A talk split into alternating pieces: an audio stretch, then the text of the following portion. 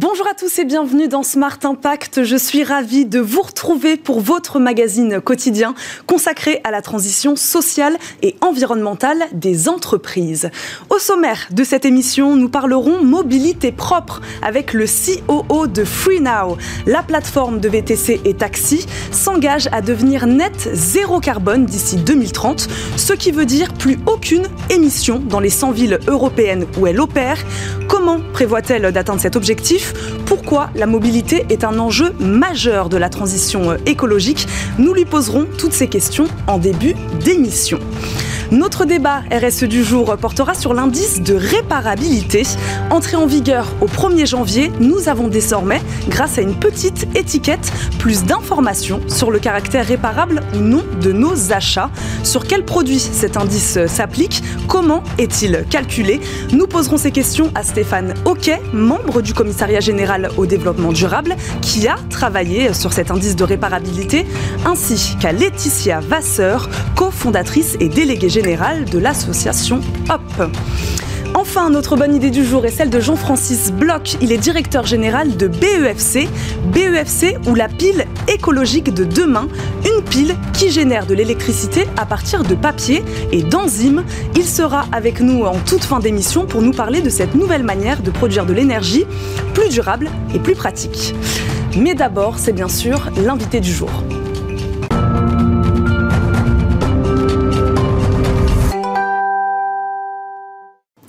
Notre premier invité est Sébastien Aubel, ancien CEO de Captain, aujourd'hui FreeNow, une plateforme de VTC qui fait le pari du net zéro carbone. Bonjour Sébastien Aubel, vous êtes avec nous en visio. Bonjour Eva et merci pour l'invitation. Merci beaucoup d'être avec nous aujourd'hui. Cet objectif euh, net zéro carbone, c'est une volonté pour vous de vous démarquer euh, des plateformes concurrentes? Euh, c'est une volonté de nous démarquer, euh, c'est aussi une volonté de répondre aux attentes des utilisateurs. On le voit très clairement, de plus en plus les utilisateurs euh, se soucient de l'impact carbone de, de, leur, de, leur, de leur déplacement. et puis c'est aussi une manière pour nous de, de répondre justement à cette volonté d'avoir une forte responsabilité environnementale et sociétale qui est dans l'ADN de notre, de notre entreprise. Vous vous donnez donc 9 ans pour électrifier toute votre flotte. Comment comptez-vous y arriver? Euh, en effet, on se donne 9 ans pour y arriver euh, et on serait en fait en avance de 20 ans par rapport aux objectifs des accords de Paris. Euh, en fait, on a, on a quatre, quatre piliers pour arriver à, cet objectif. et on va justement mettre allouer près de 100 millions d'euros sur ces, ces, presque 10 ans pour réaliser ces objectifs. Le premier objectif, c'est déjà justement d'aider nos chauffeurs partenaires à faire cette transition écologique. Donc, on va mettre en place un certain nombre de bonus euh, pour que eux justement euh, acquièrent ou euh, transitionnent vers, vers, ce type de, véhicule et aussi les aider pour que ces types de courses soient plus attractifs pour, pour, pour eux financièrement. Oui, parce que Sébastien Aubel, une petite question, je rebondis sur ce que vous me dites. En effet, comment les intégrer, ces chauffeurs qui, pour la plupart, on le sait, ont déjà des voitures? Oui, absolument. Euh, donc actuellement, on estime par exemple sur euh, sur euh, l'Île-de-France que dans nos chiffres à nous, actuellement déjà 23% des chauffeurs partenaires ont un véhicule hybride. mais nous, on veut vraiment faire cette transition vers des véhicules 100% électriques. donc pas juste hybrides, mais vraiment à base de véhicules électriques. Donc il va falloir les accompagner. Il va falloir les accompagner financièrement. Il va falloir les accompagner en termes de partenariat qu'on va mettre en place, nous, avec des constructeurs, euh, pour avoir des, prix euh, plus attractifs, pour que financièrement aussi, ce soit quelque chose qui soit vraiment attractif. donc ça, c'est tout un ensemble de mesures qu'on met en place, qu'on a déjà commencé à mettre en place depuis, depuis l'année dernière. Actuellement, par exemple, on a près de 800 véhicules 100% électriques sur l'agglomération parisienne. C'est la plus grande flotte de véhicules 100% électriques. Euh, vous voulez continuer sur euh, les différentes manières euh, avec lesquelles vous allez pouvoir électrifier cette flotte? Absolument. le deuxième axe, c'est en fait de, justement soutenir les usagers pour justement les inciter à utiliser notre flotte verte. Donc là, on est en train de regarder différents mécanismes. C'est au Portugal, par exemple, on est en train de, euh, de tester euh, les, des courses euh, en véhicules 100% électriques qui sont 8% moins chers que les courses standards. donc là, on a différents mécanismes qu'on est en train de, de tester. et enfin, un, troisième. C'est une difficulté en plus pour vous, j'imagine, parce que vous êtes établi dans plusieurs villes européennes. Donc là, vous parliez du Portugal, on parlait de l'Île-de-France juste avant. C'est pas facile d'électrifier une flotte. Euh, voilà, j'imagine que des infrastructures sont plus ou moins aidantes dans certaines villes européennes, peut-être dans d'autres un peu moins. Absolument, euh, c'est complexe. Euh, c'est pour ça que ça, prend dix ans, puisqu'en effet, on est, fortement dépendant des infrastructures de, recharge. donc, donc là, c'est vraiment un, travail de fond qu'on va mener on a commencé à mener avec les autorités publiques pour faire en sorte que, que tous les éléments soient mis en place pour atteindre cet objectif spécifiquement sur la région parisienne, par exemple, on a, mis en place depuis trois mois un partenariat avec euh, la RATP euh, pour mettre en place des bornes de recharge euh, pour nous, exclusivement pour les chauffeurs partenaires de, de FreeNow. et donc ça, ce type de partenariat, c'est quelque chose qu'on va être amené à, multiplier sur les, sur les semaines et les mois qui, qui vont venir. mais bien évidemment, il faut qu'on travaille de concert avec les autorités publiques. Vous êtes confiant sur l'évolution dans ce sens des infrastructures au niveau européen, au niveau français? Vous savez, vous êtes sûr que vous allez être aidé euh, dans ces prochaines, euh, ces prochaines années? Alors, on est, on est, on, ça avance. Euh, il y a encore du chemin à parcourir. Euh, il y a eu des, des, annonces récentes qui ont été faites aussi sur Paris pour justement multiplier ces bornes de recharge rapides aussi, puisqu'il faut, il faut aussi avoir accès à des bornes de recharge rapides, que ce soit en milieu urbain ou en milieu périurbain. Euh, donc, euh, il y a des, il y a des certains pays qui sont plus ou moins avancés en la matière. On voit des progrès euh, en France. on a encore du chemin à parcourir, mais, mais oui, je suis confiant parce que c'est, c'est, une tendance de fond. et et c'est pour ça qu'on a vraiment voulu euh, prendre des devants euh, et être leader en, la matière parce qu'on pense que c'est quelque chose qui va vraiment euh, structurer notre industrie. Oui, pourquoi il est important pour vous, Sébastien Aubel, d'aller aussi vite? Vous me disiez tout à l'heure que vous alliez prendre 20 ans d'avance sur les accords de Paris. Pourquoi c'est important pour vous, ça? Bah, c'est important parce que nos usagers le, le demandent. C'est important parce que ça fait partie de l'ADN de, de, notre entreprise. On a toujours voulu avoir un temps d'avance en termes de, de, de, RSE, euh, chez, anciennement chez Captain et maintenant chez, chez FreeNow.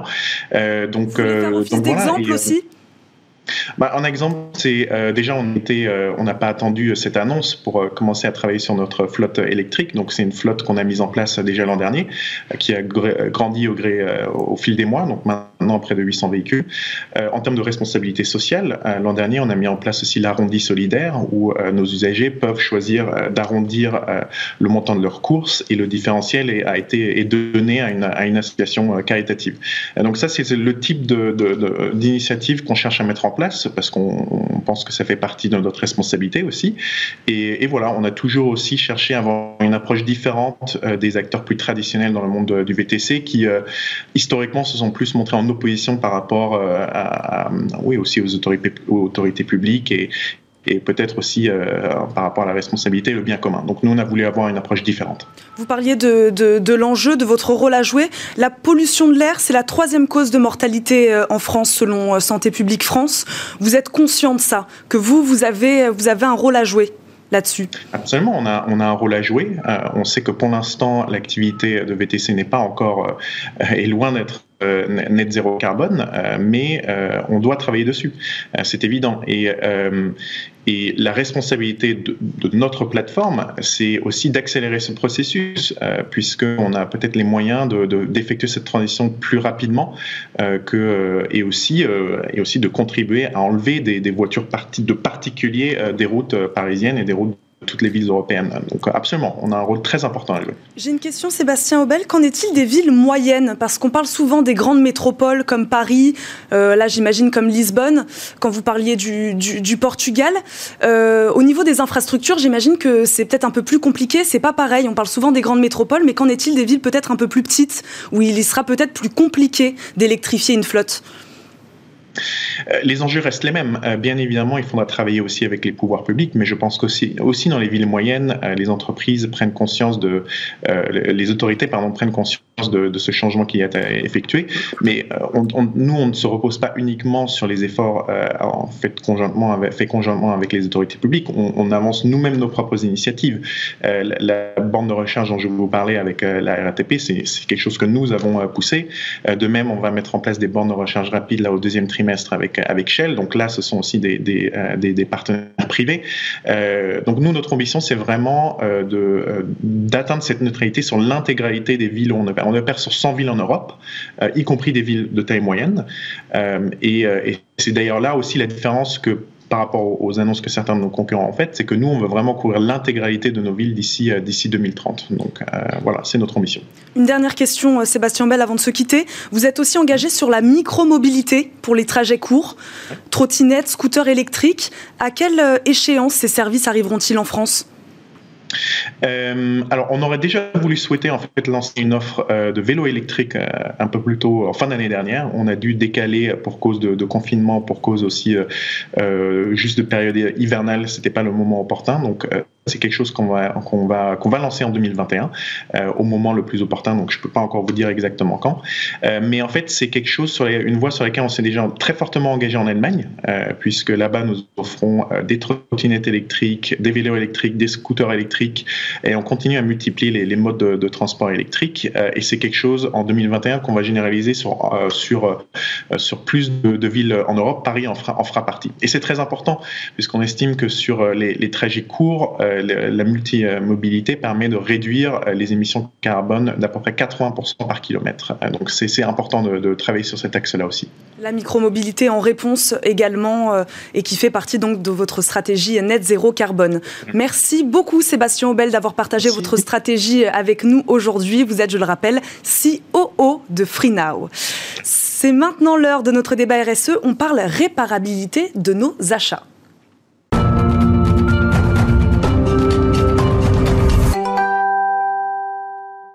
Smart Impact, dans le débat RSE aujourd'hui, on parle indice de réparabilité. Vous l'avez peut-être manqué, mais depuis le 1er janvier, des petites étiquettes ont fait leur apparition sur certains produits, un indicateur de leur caractère réparable ou non. Alors à quoi ressemble-t-elle? Quels produits sont concernés? Nous allons demander à nos deux invités, Laetitia Vasseur, cofondatrice et déléguée générale de l'association HOP, Halt à l'obsolescence programmée. Bonjour. Bonjour.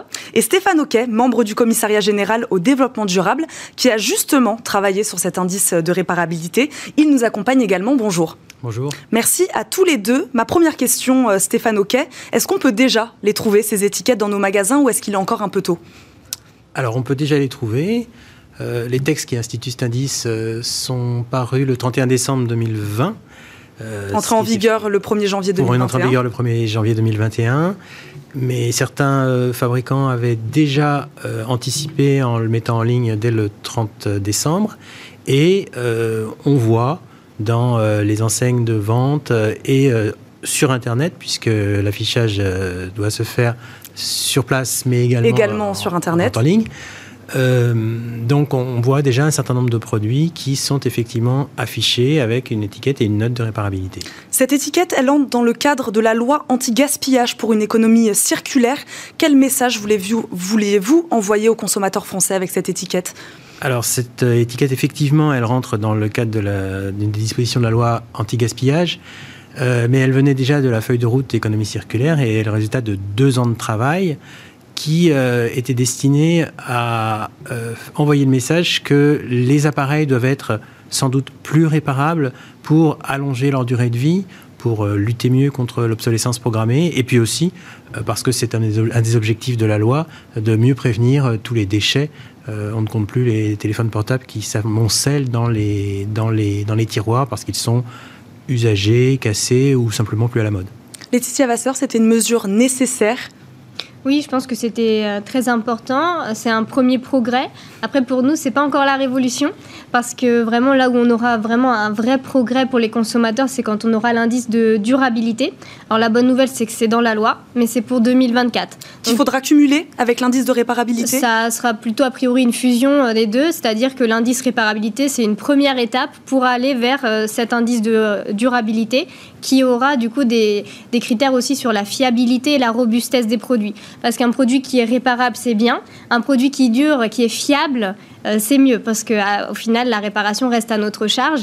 Et donc, en tant que consommateur et même pour la planète, je pense que voilà, l'indice de durabilité sera d'autant meilleur. Mais on peut quand même saluer ce progrès qui est significatif sur la réparabilité. Et qui va aider le consommateur à comprendre. C'est vrai qu'avec une petite étiquette, on, sait, on saura tout de suite. Stéphane Ok, expliquez-nous alors à quoi va ressembler cette étiquette. Peut-être qu'on va voir euh, une image à l'écran. Expliquez-nous à quoi elle va ressembler. Alors elle ressemble déjà euh, à euh, une étiquette avec une note sur 10 et 5 couleurs possibles selon la note de 1 à 10 évidemment. Plus sévère, plus c'est réparable. Euh, et c'est en fait une décomposition d'une note euh, d'un certain nombre de scores sur cinq critères et un certain nombre de sous-critères euh, qui en fait permettent d'essayer de prendre en compte l'ensemble des informations ou des éléments qui sont nécessaires aux consommateurs pour, bah, pour déterminer si un produit est plus ou moins réparable, la disponibilité des documentations techniques, pas seulement la notice utilisateur, hein, mais ça peut aller jusqu'au produit éclaté, euh, la disponibilité des pièces, des pièces détachées, pardon, euh, l'accessibilité pour la démontabilité remontabilité, euh, un critère qui porte sur le prix des pièces détachées ramené au, prix total du produit, et des critères spécifiques selon les catégories de produits, par exemple pour les machines à laver, la présence ou pas d'un compteur d'usage, ou la possibilité d'avoir une assistance à distance de la part du constructeur. Et la responsabilité de noter ces produits, elle incombe aux fabricants, c'est bien ça? Alors, elle incombe aux fabricants dans le cadre de textes qui sont extrêmement précis et extrêmement détaillés, des grilles de notation qui sont détaillées sous-critère par sous-critère. Euh, comment Ce ne sera pas facile pour le fabricant de se donner un 9 sur 10, quoi. Il faudra quand même respecter euh, un certain nombre en, tout cas, à sa place, j'éviterais parce que d'abord, euh, si ça ne correspond pas à une réalité de réparabilité, ça pourrait éveiller des soupçons de tous.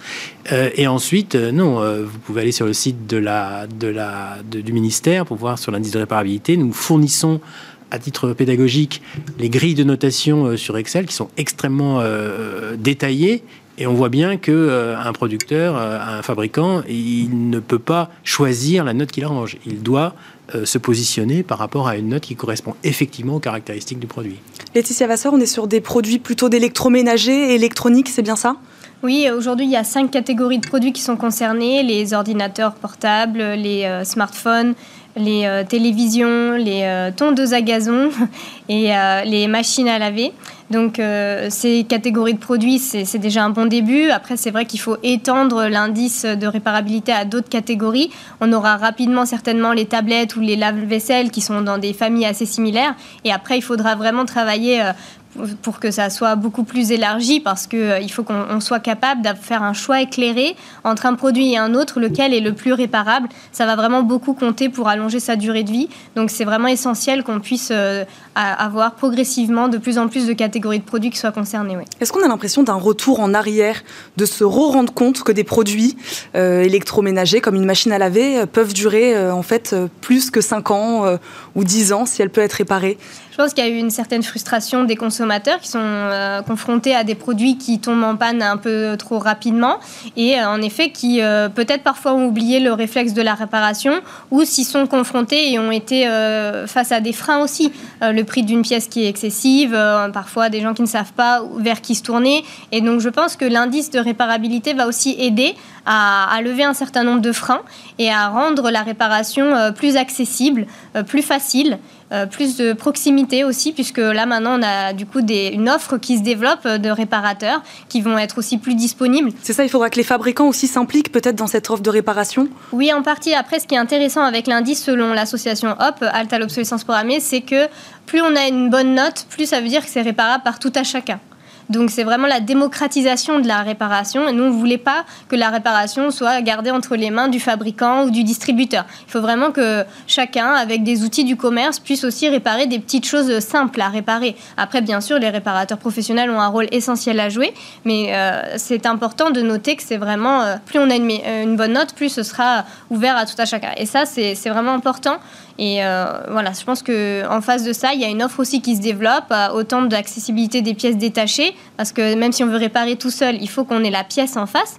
Et il y, a, plein de sites qui se développent, et, ça, c'est plutôt positif, oui. Stéphane Oka, c'est par ces mesures. Oui, vous vouliez réagir? Ah, Je voulais confirmer complètement. D'abord, au moment de la conception de l'indice, on a tenu à ce qu'il il y ait une sorte de, surprime à la, à la possibilité d'autoréparation dans toutes les conditions de sécurité, bien entendu, mais ne, permettre effectivement euh, de l'autoréparation et, et, donner une note supérieure pour les produits qui pouvaient éventuellement être autoréparables. Euh, et puis euh, sur l'évolution, on observe, et c'est corrélé avec la sortie de l'indice, même si... Il est peut-être un peu tôt encore. Non, non, non, mais d'ores et déjà, il y a des enseignes de distribution qui se lancent dans la, la, vente de pièces détachées à grande échelle.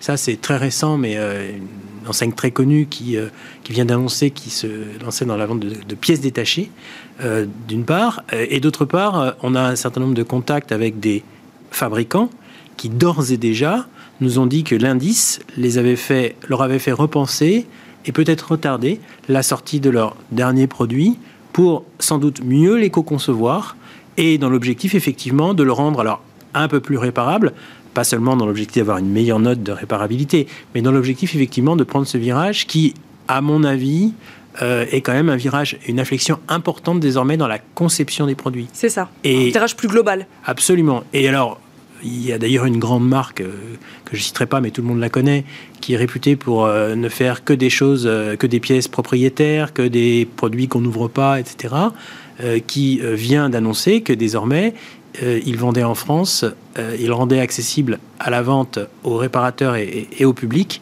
la vente de ces pièces détachées, alors qu'avant, ils procédaient exclusivement sur leur euh, circuit agréé, dans leur marque store.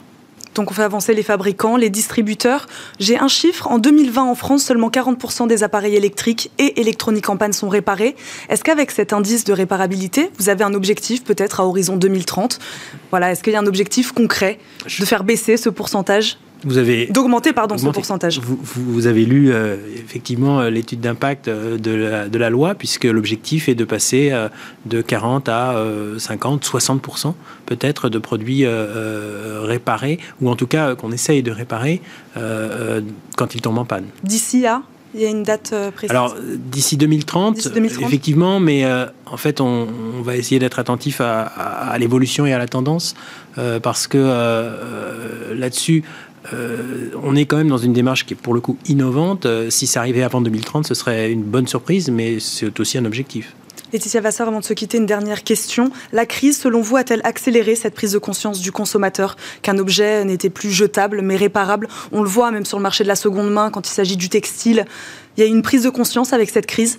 Oui, c'est vrai qu'à Hop, on a observé que pendant le, confinement notamment, on avait euh, proposé des, articles sur euh, comment euh, bichonner ces objets et les réparer à la maison parce qu'on se retrouvait parfois en difficulté avec des produits qui tombaient en panne et qu'il fallait bien réparer tout seul. Donc il y a eu un élan, il y a eu un engouement. la crise, je pense, en effet, renforce ce, phénomène. Mais la, la, prise de conscience, elle n'est pas que chez les consommateurs parce que beaucoup de consommateurs veulent déjà réparer. Il y a beaucoup d'intentions de réparer et derrière, pas forcément des faits parce que c'est pas toujours évident. Donc je pense que cet indice va aider. Mais moi, ce que j'observe aussi, c'est une prise de conscience en effet des professionnels, parce qu'il fallait aussi que les produits soient mieux conçus et qu'on ait vraiment une offre et des services derrière. Et ça, euh, voilà, nous on anime par exemple avec l'association Hop le club de la durabilité, où on a de plus en plus d'entreprises qui prennent conscience que c'est important, euh, soit qui font déjà des choses qu'on connaît pas, soit euh, des entreprises qui veulent se transformer. Et on essaye d'accompagner ce mouvement, cet écosystème, parce que c'est vraiment important euh, finalement de répondre à cette demande des consommateurs. C'est déjà la fin de notre débat. Merci beaucoup à tous les deux d'avoir été avec nous, nous avoir présenté cet indice de réparabilité. On termine comme chaque jour cette émission par la bonne idée du jour. Smart Ideas avec BNP Paribas. Découvrez des entreprises à impact positif.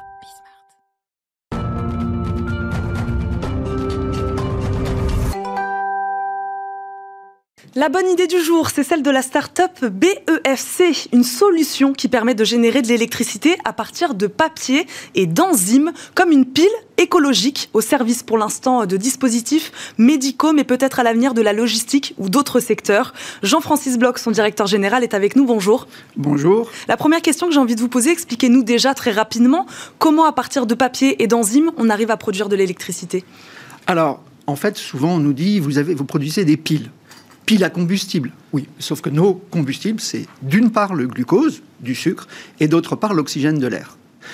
En fait, on a deux réactions relativement simples. D'une part, on va simplement prendre le glucose, on dit on l'oxyde, on va créer un électron.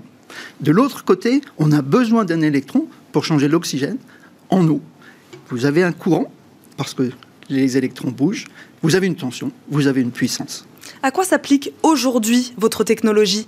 Je le disais un peu aux dispositifs médicaux, c'est ça, dans un premier temps? Tout à fait. On a deux axes stratégiques forts. D'une part, tout ce qui est de la santé, et d'autre part, tout ce qui est, j'allais dire, logistique. Dans le la santé, on peut penser par exemple à des patchs pour patients diabétiques. Pourquoi? Bah Parce que nos solutions, comme vous pouvez le voir, elles sont fines, elles sont à base de papier, donc on peut en faire la forme que l'on veut. On peut les adapter aussi en termes de taille. Et donc, on a donc les patients diabétiques, on peut faire les tests de grossesse, par exemple. Mais également, vous savez, il y a tout le développement de tout ce qu'on appelle l'IoT, les capteurs à usage unique.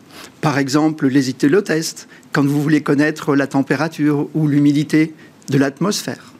Le problème, c'est qu'actuellement, la majorité de ces appareils électroniques utilisent des petites piles boutons. Et quelle que soit, j'allais dire, la nature de ces piles, elles finissent, parce que c'est très difficile à recycler, en décharge. Donc c'était ça l'idée de base Absolument. C'est d'éviter de produire des piles qui vont être jetées et non recyclées. Exactement. Donc en fait, ce que l'on peut faire, nous on est à base de papier, et donc bien sûr, elles peuvent être recyclées. On essaye de regarder, sous l'égide de l'ADEME actuellement, les aspects bilan carbone, recyclage, etc. Et ça, c'est vraiment pour pouvoir mettre, j'allais dire, des chiffres derrière simplement des concepts. Vous nous parliez de patch, par exemple. Hein. On est d'accord, donc qu'on est sur euh, une solution euh, uniquement pour de l'électronique de faible puissance. On est sur de la faible puissance. Pour donner des chiffres, euh, typiquement, on fait de l'ordre de 1 milliwatt par centimètre carré. Donc c'est largement suffisant parce qu'actuellement l'électronique fait toujours plus avec moins. Et donc on arrive non seulement à alimenter ces capteurs, j'allais dire après gérer l'électronique, conserver ces données, les stocker et ensuite les transmettre. Et donc vous le disiez, même sur ces produits de faible puissance, il y a un enjeu écologique important. Très important. Parce que, j'allais dire encore une fois, nous, dans nos solutions, on n'a que des matériaux biosourcés, on n'a ni métaux, ni plastique.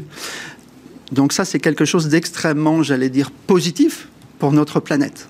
Une dernière question. À quoi pourra s'appliquer votre solution à l'avenir? J'ai l'impression que vous y avez un peu répondu à beaucoup de choses. Vous parliez donc d'objets, par exemple, même dans les transports?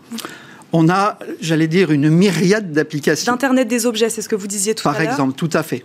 Alors, je vous remercie de nous inviter. J'allais dire Be Smart BFC, bien sûr.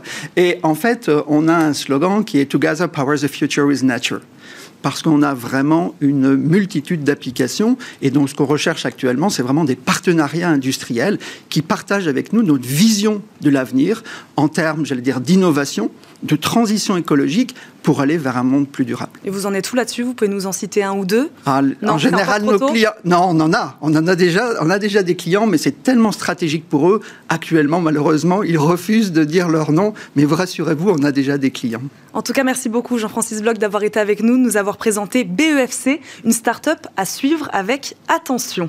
C'est déjà la fin de votre émission Smart Impact. Vous retrouverez bien sûr Thomas Hugues demain à la présentation de ce rendez-vous. Merci à tous de nous avoir suivis. Et moi, je vous souhaite une très bonne journée sur Bismart. Merci à vous. Merci. C'était très.